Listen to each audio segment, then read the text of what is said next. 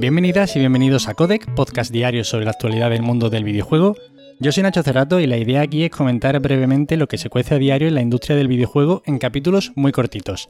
Así que si quieres estar al tanto y tienes poco tiempo, te invito a que te quedes por aquí. Y hoy comenzamos hablando de Call of Duty y es que Activision ha confirmado en Twitter la oficialidad de Call of Duty Vanguard, que será la siguiente entrega de la saga, de la que ya se venía rumoreando, y ha programado un evento para el jueves 19 a las 7 y media de la tarde. Este evento, llamado la Batalla de Verdansk, tendrá lugar en Verdansk, uno de los mapas de Call of Duty Warzone, que es el Battle Royale free to play de Activision.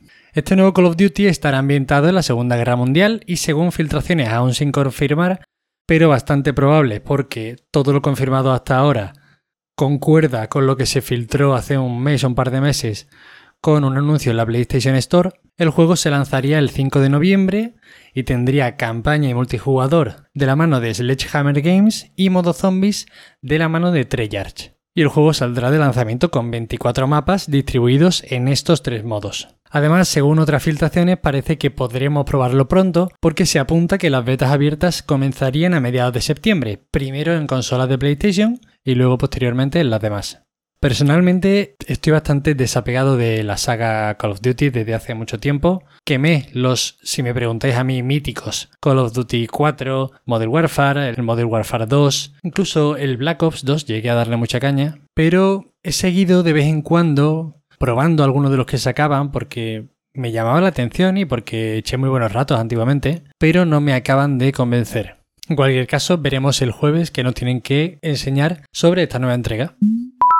Microsoft ya está probando la interfaz 4K en Xbox Series X. Los usuarios adheridos al programa Insiders, que sean Alpha o Alpha Ahead, ya pueden descargarla.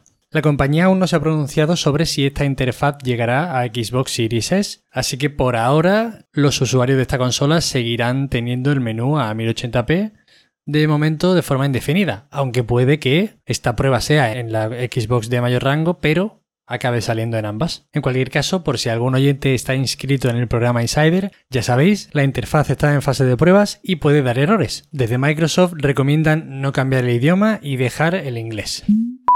Y por último, hoy Nintendo consigue una orden judicial permanente frente a Matthew Storman, dueño de ROM Universe, que tendrá que destruir todas las ROM que tiene.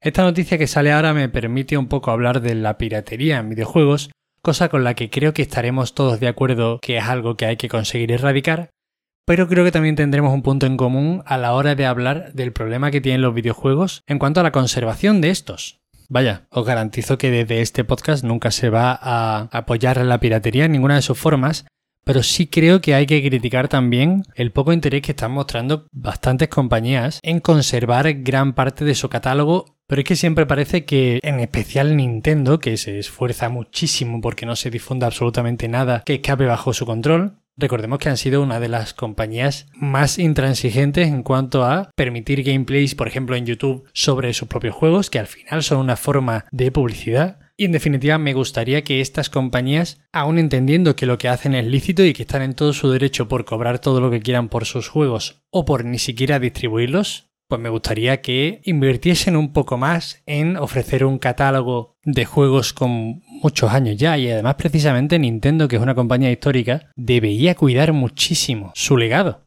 En fin, no sé si me he explicado muy bien, pero a favor de que se erradique de muchas formas la piratería, pero todavía más a favor de un fácil acceso, aunque sea pagando, a videojuegos de todas las épocas. Que lo que no puede ser es que tratemos de considerar a los videojuegos arte, ¿no? O lo que sea que cada uno quiera considerarlo, que algo tan imprescindible como la conservación para el estudio y para la valoración de, todos estos juegos y de la historia del videojuego sea un tema tan profundamente ignorado por las grandes compañías de videojuegos. Esto es todo por hoy, espero que os hayan entretenido las noticias. Ya sabéis, cualquier queja, comentario o sugerencia me tenéis en arroba Nacho Cerrato en Twitter. Muchísimas gracias de verdad por estar al otro lado y nos vemos mañana. Hasta luego.